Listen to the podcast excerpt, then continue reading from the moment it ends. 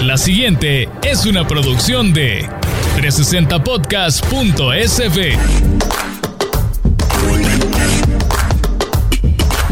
amigos, ¿cómo están? Yo soy Víctor Flores. Y yo, Moisés Rosales. Y esto es Hombres a, la, cocina. Mira, yo creo que lo estamos practicando mejor como nado sincronizado. Fíjate, bien nos ha salido. Alegre y orgulloso me siento. De verdad, un saludo a toda la gente que nos escucha. Saludos a la gente en las Islas Canarias que nos ha aparecido en el conteo de podcast. Díganle a sus amigos de su podcast favorito. Mire, es bien fácil de compartir. Nos encuentran en Spotify, nos encuentran en la página oficial 360podcast.sb y también pues en el distribuidor de podcast de su elección. Así es. Si usted se lo está perdiendo es porque usted quiere. Porque tenemos contenido buenísimo. Aparte de los demás podcasts que está produciendo 360podcast.sb. Y ahora les traemos un episodio bastante nutridito, como usted y como yo. Miren, hoy vamos, hoy vamos, a hablar, la verdad, de tres secciones que nos encantan un montón. Pues vamos a hablar de los apuntes del sensei y vamos a hablar de el electrodoméstico más infravalorado. ¿Cuál será? Lo va a descubrir en este podcast de hoy. Aparte, vamos a hablar de la sección La lonchera de. Si usted recuerda, ya hablamos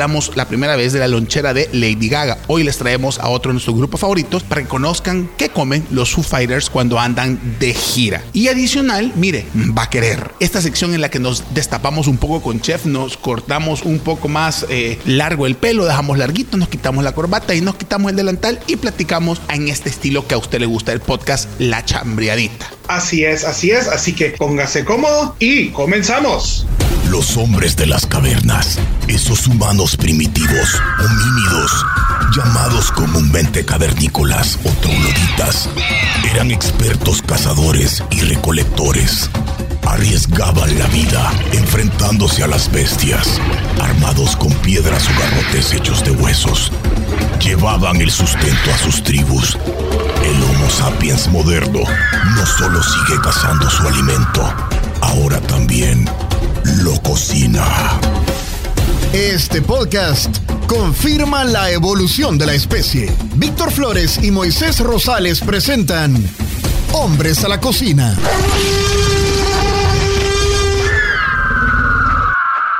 Y bueno, gracias por continuar con nosotros. De verdad, saludos a usted que está en este momento viéndose en el retrovisor de su carro y dice qué belleza lo que mi madre trajo al mundo. Saludos para usted.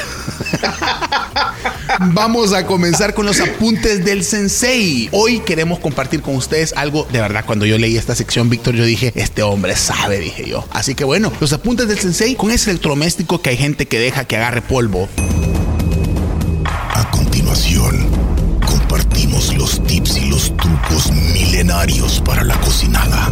Atentos a los apuntes del sensei yo les quiero contar. Probablemente sea el electrodoméstico más infravalorado porque todo el mundo, ay, que la air fryer, ay, que mi licuadora de 50 mil velocidades. La aguaflera, la aguaflera. Sí, que la aguaflera, que no sé qué. Ay, la licuadora de inmersión. No, hombre. Licuadora de inmersión. el mejor electrodoméstico que no puede faltar en su casa en cualquier etapa de su vida. ¿Cómo no? Recién independizado, especialmente. Cuando usted tiene tiene hijos, más todavía. Estoy nervioso, chef, estoy nervioso. ya quiero saber cuál es. Arres, para mí es la sandwichera. No, sí, señor.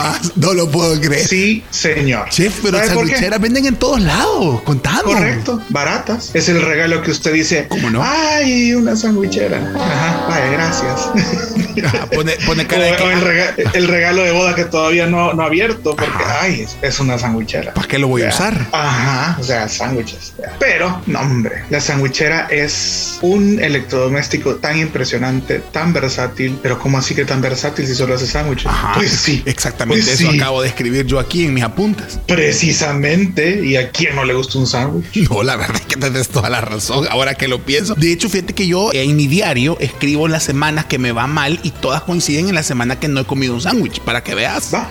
Pues sí, es que no hay cosa más hermosa que dos rebanadas de pan con lo que usted quiera en medio. Es una verdadera belleza. Amigos gluten free, me disculpan, ¿verdad? Pero también se puede hacer la cachita. Sí, hombre, pancito, pancito gluten free se mete en la, en la sandwichera, ¿no? Correcto, pero vaya, mire, una sandwichera sencillísima de usar, solo de conectar, desconectar, no tiene botones, no tiene nada, calienta, se enfría, la guarda, la limpia, ya estuvo. Es el mejor electrodoméstico de la vida. ¿Y qué? ¿Y qué puede hacer usted? Usted lo que quiera, bendito Dios. Yo soy fanático de los sándwiches derretidos. Cuando no tengo mucho tiempo, cuando, cuando Juan Pablo tiene hambre, cuando vinieron los sobrinitos y no teníamos nada listo, pum, pum, pum, la sandwichera para afuera, salieron los sandwichitos y ya estuvo, resolvimos en tres patadas. Chef, mire, y, por ejemplo, tengo una pregunta de mantenimiento. O sea, es decir, me estoy imaginando, porque ahorita de verdad se me ha hecho agua a la boca, me estoy imaginando yo en este momento el sándwich con pasta de pollo adentro de la sandwichera, ah. tostadito por fuera, humedito por dentro. Pero mire, y, si rebalsa de pasta de pollo, ¿qué onda ahí? No se preocupe, no se preocupe, porque la mayoría de sandwicheras, las placas que se calientan, que, marcan el sándwich, que lo sellan y, algunas hasta lo cortan, están hechas de teflón. Entonces, usted deja enfriar esa carajada y de ahí le pasa papel toalla. Si es queso y ha quedado muy pegadito, pues dele una raspadita delicada de manera que no se vuele el, esmalte de teflón, ¿verdad? Pero sencillo, de lo más fácil de usar, usted puede hacer la combinación de ingredientes que se le ocurra. Vámonos al basic. Eso, chef. Eh, Deme los dos, el top 2 de recetas del el chef Manei para la sandwichera, por favor. Chivísimo. Yo soy quesero, me encanta tener variedad de quesos en, la refri. Saco mis rebanadas de pan. A mí me encanta el, pan multigrano. Entonces, el que, tiene espinillas, es el que tiene espinillas. Cabal el, de, el de acné. me encanta ese pan, entonces yo le pongo una puntadita de, mantequilla, eh, dos, dos, tres quesos. Eh, para mí la combinación que no falla es mozzarella, cheddar y un queso de, sabor un poquito más fuerte, un provolone, o de repente un, si de repente tengo un, pedacito de brie ahí, ¿verdad? ¿Cómo no? Lo que usted quiera. Entonces, pum, adentro de la sandwichera, bien doradito el pan. A mí me gusta dejarlo más tiempo para tostadito, mí. Tostadito, la, la parte favorita de un sándwich de sandwichera es la orilla, que quede tronadorcita. ¿Cómo no? Eso, y ya estuvo. Ya, ya tiene dos sándwichitos, o tres, o cuatro, para una merienda o para un almuerzo rapidito. ¿Y con dulce? Em, ¿Y con dulce? ¿Algo con dulce? Ah, hace poquito le hice a los niños un sándwichito con Nutella, así, tal cual. Nutella en medio de dos rebanadas de pan. y lo planchamos y se lo serví a la par con queso crema para untarlo así, pero, el queso crema fresco, no caliente. No, hombre, ni me dejaron los monos Imagínate queso crema con usted. Es que usted de verdad, por eso es que está donde está, chef, de verdad. Qué nivel, qué nivel en el parnaso de la comida. Bueno, amigos, mire, si usted está en este momento caminando en su vehículo rumbo a comprar sus cosas en el súper y se ha desviado hacia el supermercado de su preferencia a pedir una sandwichera, lo ha hecho bien. Misión cumplida. Correcto. Y bueno, después de escuchar de las virtudes y magnitudes del infravaloradísimo sandwichera y mientras usted está ahorita escogiendo en el súper la sandwichera de su preferencia, de verdad amigo y amiga, qué gusto que continúe con nosotros. Vamos ahora a hablar de la. No es ronchera, es lonchera. O sea, ronchera tiene Bad Bunny, pero es lonchera. Esto es la lonchera de. Y conozcamos ahora de quién vamos a hablar: de los Foo Fighters. ¿Qué comen los famosos? ¿Cuál era el plato favorito de tu artista? Presentamos la lonchera de. Miren, bueno, yo quiero que sepan que yo soy el más fan de todos, pero de verdad, los Foo Fighters para mí son nave de grupo. No solamente porque su vocalista y frontman fue el baterista de Nirvana, ah, nos podemos de pie, mano al pecho, sino porque también creo que han hecho lo propio en la escena del rock y por lo menos lo que las revistas dicen y lo que las fotos indican es que Dave Grohl es un tipazo. Ese chavo, dígame. Mire, mire, espere, espere, ¿cómo así? Es que yo lo veía bien parecido al ex baterista de Nirvana, ¿cómo sabía que era él? Ah, el mismo es, hombre si el hermano. No, hombre, ya me lo podía, pues. Desde joven se lo Ya se me hacía raro. Fíjate, chef, de que a mí de verdad, a mí hay tantas fotos de él que hace cosas como, por ejemplo, cuando va a comer a un restaurante, se toma fotos con el crew o que de repente invita a un fan a subir al escenario. Creo que eh, si nada más es una facha o un, un post, lo hace bastante bien, pero por lo menos en lo que ha respectado en los últimos años de su carrera, la gente lo tiene de wow, aplauso de pinta, Pinta que es un tipazazazo. Sí, sí, sí, sí, sí. Y bueno, ustedes saben, se imaginarán cuando los artistas y sobre todo las bandas, no como solistas, sino como bandas, tienen conciertos a lo largo de diferentes países o inclusive en un mismo país en diferentes locaciones, ellos tienen lo que en el medio se conoce como un rider. Un rider es cuando tú mandas o los artistas te mandan el listado de las cosas que ellos necesitan para poder hacer su show. Entenderán que en eso está incluido, por ejemplo, Mariah Carey era famosa porque siempre quería tener 24 rosas blancas o Skittles solamente rojos y estas excentricidades que obviamente los artistas se dan el lujo de pedir, ¿verdad? Yo recuerdo hace poquito cuando vino Pitbull aquí a El Salvador que él quería sneakers cortados a la mitad y que ya estuvieran previamente cortados porque no los quería cortar para no ensuciarse los dedos y bueno, diferentes bebidas energizantes o un tipo particular de licor, etcétera. Esto es lo que conocemos como un rider. Es como estas solicitudes que piden los artistas. Foo Fighters ha ido un paso más allá y ellos tienen un libro de colorear en el que hay diferentes actividades en las que ponen ellos para sus managers poderlos compartir en el mundo para saber qué comen o qué quieren comer. El libro, que ustedes lo pueden encontrar sumamente fácil porque se hizo súper viral como Foo Fighters Rider, o sea, R-I-D-E-R. Yo no sé pronunciarlo bien porque yo no, nunca fui a un colegio bilingüe, sino que salía aquí nomás esto, una escuelita que está aquí abajito. Entonces, entonces el Rider tiene un libro que es un libro casi que de colorear, donde la gente puede enterarse de qué es lo que ellos quieren comer. Tampoco crean que son aquello elevadísimo, ¿verdad? Que si el pato no ha sido creado en una granja orgánica, no comen pato, sino que más bien es cosas que, entre comillas, parecieran lógicas, como por ejemplo, miren, un desayuno francés no es que me den croissant, vea, o un bar de ensaladas no es que esté lechuga, tomate, un, pedazo de diente, telaraña, o sea, entonces ellos van contando esto y el libro, pues obviamente, de lo ridículo como encontrar un laberintito para poder hacer llegar a los de la banda al servicio de catering o cosas como, por ejemplo, dibujos donde dice esto no es queso, es una piedra, no nos sirvan piedras, pasa por toda esta parte de acá y si tienen un montón de consideraciones con, por ejemplo, los miembros del crew de ellos que son vegetarianos y que dicen de que ya han tenido ocasiones en las que después de un concierto al vegetariano lo que le dan era una papa horneada y le decían, bueno, aquí está tu cena, vea. Entonces creo que tienen un montón de cosas, hasta inclusive la forma en la que deberían de estar los hielos colocados en los vasos, ¿verdad? Cosas como, por ejemplo, no nos pongan hielo muy grande porque nos podemos atragantar y de preferencia que el hielo no tenga pelos. Así que, miren amigos, de verdad que es súper gracioso leer todo lo que tienen, el tipo de comida mexicana. Dicen que comida mexicana no es ir a comer a Taco Bell. Dicen que, por ejemplo, de que si es domingo, que les tengan, por ejemplo, algo de desayuno que sea un poco más, más llenador, que tengan botellas con agua, de preferencia que no estén abiertas. Cosas como esas que de verdad es un lujo leerlo. ¿Dónde lo encuentro? ¿Dónde lo leo más en profundidad? Mire, búsquelo en Google Foo Fighters Rider y van a encontrar de verdad todo el libro de actividades. Cosas, por ejemplo, que ellos ponen de que la gente que le está sirviendo comida, por ejemplo, no tengan sables de luz como los de Star Wars, que no tengan botellas de plástico eh, en sus manos en ese momento, que no tengan brazaletes con púas y que no anden gnomos de jardín. Así que bueno, son un par de las cositas que los Foo Fighters piden. Si algún día los traemos aquí al Salvador, les prometo que yo voy a hacerles todo el favor de mostrarles a ustedes cuando me lo manden a mí en, en primicia el rider que mandan ellos directamente. Así que bueno.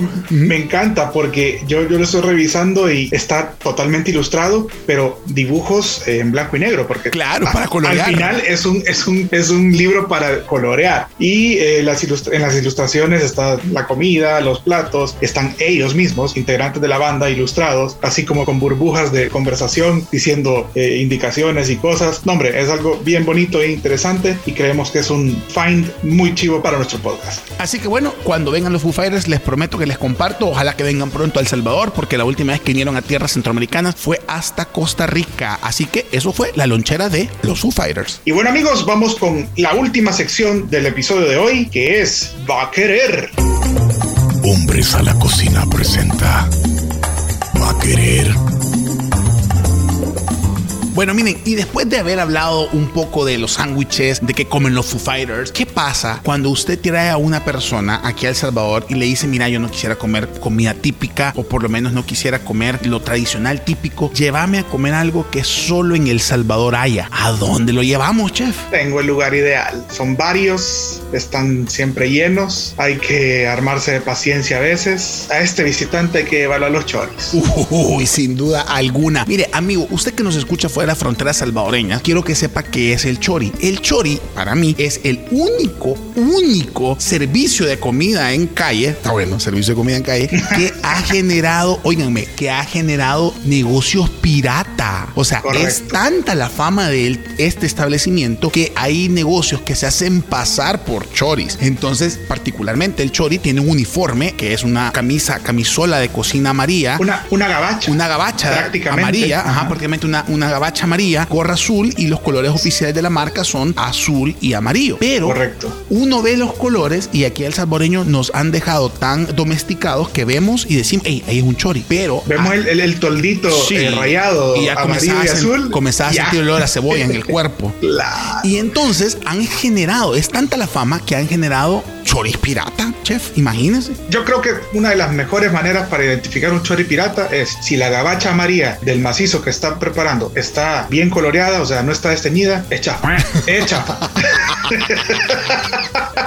Porque la gabacha de un chori OG, real, ¿Cómo no? está desteñidita, ¿verdad? Porque le han dado duro, ¿o no? Totalmente. De hecho, de hecho, ustedes quiero que sepan que el chori, bueno, ¿saben qué? Voy a tener que hacer un paso para atrás, chef. Porque creo que hay que explicarles de dónde viene la necesidad, la tentación y el gran auge del chori. Porque mucha gente puede estar pensando que es el chori. Y amigos, si usted no conoce y no lo ha probado, quiero que sepa que lo abrazo. Le mando un abrazo de verdad, de consuelo, hasta donde usted se encuentre. El De chori. condolencia, De es, condolencia. El chori es el típico, entre comillas típico, hot dog de una salchicha, digamos, todavía no sabemos si es rejo o cerdo, todavía estamos en esa discusión, con un pan ancestral horneado en el momento, salchicha frita, cebolla y mire, salsa dulce que entre comillas es ketchup. Usted adivine, usted quiere saber si es ketchup o no es ketchup, pero es una salsa dulce especial, mayonesa y mire, una cebollita en el tope que de verdad usted se la pasa saboreando todo el día, no solo porque se le regresa, vea, pero porque es un sabor que se queda con usted. Ahora, Además, muy el, el, el curtidito, el, el, el- Sí. el escabechito, El escabechito de, de,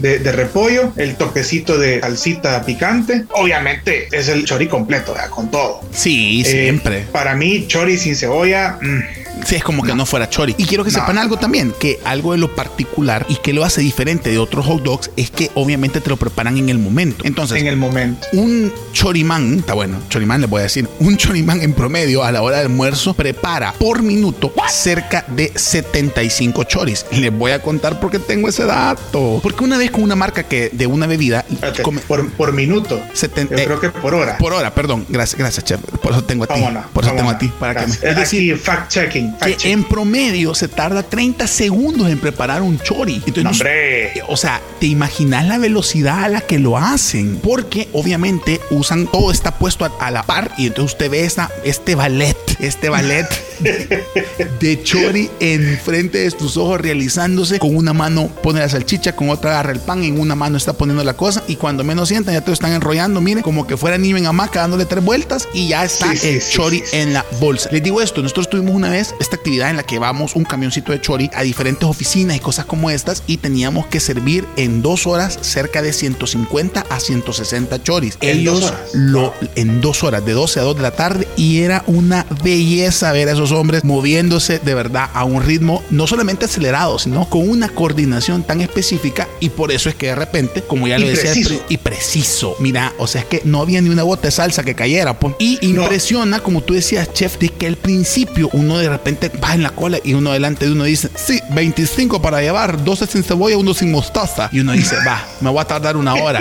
No, no, no, bebé, no, bebé. Ese hombre lo saca a una velocidad que de verdad es digno de un aplauso. No, de plano. Ir a comprar los choris de manera presencial es un agasajo para los sentidos también, porque uno está viendo, escuchando, viendo esa habilidad de chorimán y también los sonidos, porque pum, pum, pum, pum, pum, Correcto. pum, pum, pum, Cómo suena todo el carretón es espectacular. Quiero traer aquí una pregunta a la mesa para ustedes, mi amigo Moisés, y para los amigos que nos escuchan. ¿Cuántos choris son demasiados choris? Mire, a mí esa pregunta siempre me da una gran vergüenza, ¿verdad? Me da una gran vergüenza porque, pues yo, honestamente, cuando me lo preguntan, pues tengo que remontarme a un noviembre del 2016, donde una tarde en el cumpleaños de un amigo, yo estaba a la par del tigre, del chorimán, y pues no sabes que de repente, como yo era el encargado de, de estar administrando, él me daba uno, me daba otro, me daba uno, y entonces yo estaba, ¿sabes? Eran de esos cumpleaños que te daban ticket para cambiar el chori. Ah, ¿Cómo no? Entonces el chorimán me contó a mí los tickets y había consumido a lo largo de una hora 30, dos horas, 14 choris. ¿verdad? No. Es una gran vergüenza, es una gran vergüenza, la verdad. Todavía al día de hoy lo sigo digiriendo, ¿verdad? Y, y ahí me eché 14 choris completos, yo solito a lo largo de dos horas y fichas, me eché 14 choris y ese ha sido mi máximo. En un día Qué normal, belleza. dos, con una uva tropical, ¿verdad? Qué belleza. Bueno, si es un día normal, para mí una escapadita del, del trabajo para comerme unos choris, son tres con todo y una coca, yo soy feliz. No, hombre. Solo mire, una cosa que debido a la inflación en El Salvador ya cuestan un dólar, solo para que todos sepan. Vea, antes uno iba con la. Vea, pero ya cuestan un dólar, pero mire, lo vale, cada, cada centavo lo vale cada definitivamente. Centavo. Pídalo con cebolla, no se pierda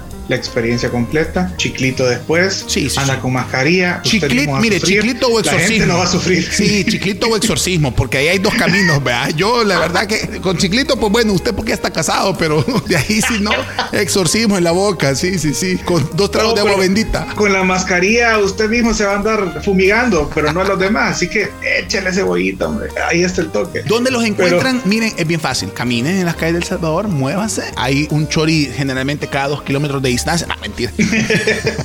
No, pero los reconocidos para mí, Plaza Orión, Paseo General Escalón, frente a Exquismet. ¿Cómo no? Em, te fuiste bien viejito, bien viejito, te fuiste. Gran referencia de micro. que otro, el, el, de la zona rosa, ex entrada a Code. ¿Cómo no? Otra referencia de micro. ¿Qué más? El original, el, que está frente al Colegio Cristóbal Colón, por ah, el redondel de Torogos y justamente subiendo sobre esa calle, cerca del Centro Comercial San Luis, se encuentra otro que también es Chori original. En Santa Tecla hay dos locaciones, digamos que una estaba por la iglesia Em, se me escapa el nombre, del Paseo del Carmen, y el otro... Iglesia del Carmen, ajá. esa creo que es, y otra está, y solo hay una locación, me están corrigiendo ahorita, que el otro no es original, es Chorichafa, Chorichafa. Ah, pues no, no, no, no, no acepto imitaciones. Así es, eh, y, subiendo sobre la Juan Pablo también está el punto original de donde salen los choris. Cada camión de choris que usted ve en el camino, que se lo encuentra, ha salido de subiendo la Juan Pablo a la par de la bodega de cerámica que está por ahí, y ahí está el punto original, el génesis de los choris. Si usted no baja de Salvador del Mundo, hay uno en Madreselva, en el parqueo del Hotel Beverly Hills. Solo para que eh, sepan la clave, o sea, si uno se viene a alojar aquí al Beverly Hills, un extranjero, y dice, ¿qué voy a desayunar? Se puede desayunar un chori, amigo. Lo escucho aquí en Hombre a la Cocina, el dato, hombre. Amistades, qué agradable que nos hayan escuchado una vez más. Queremos invitar a seguir las redes sociales de 360podcast.sb. Síganos en Facebook, en Twitter, en Instagram. Visite la página web 360podcast.sb. Eh, Ahí puede ver toda la información de los podcasts que se están produciendo. Ahí puede escucharnos también y nos encuentren toditas las plataformas de audio, eh, Spotify, Amazon Music y todas las que se me olvidan. Ahí nos puede estar escuchando. Si le interesa contactarnos para ver si hacemos algo con su marca, ahí en nuestra página web puede encontrar el contacto. ¿Y qué más, Don Moy? Bueno, nada más decirles de que les agradecemos enormemente por el recibimiento que hemos tenido. Saludos a la gente que nos escucha fuera de Salvador. Saludos a la gente que se reúne en familia para escuchar el podcast. Y mire, saludos a usted también que nos mandó fotos que estaba haciendo carne asada, escuchando el podcast de fondo, que así lo hemos pensado. Para que usted nos disfrute en lo que está haciendo más, disfrutando, cocinando, preparando un platillo. Y para eso estamos aquí, para que nos acompañen en la mesa. Gracias amigos, hasta la próxima.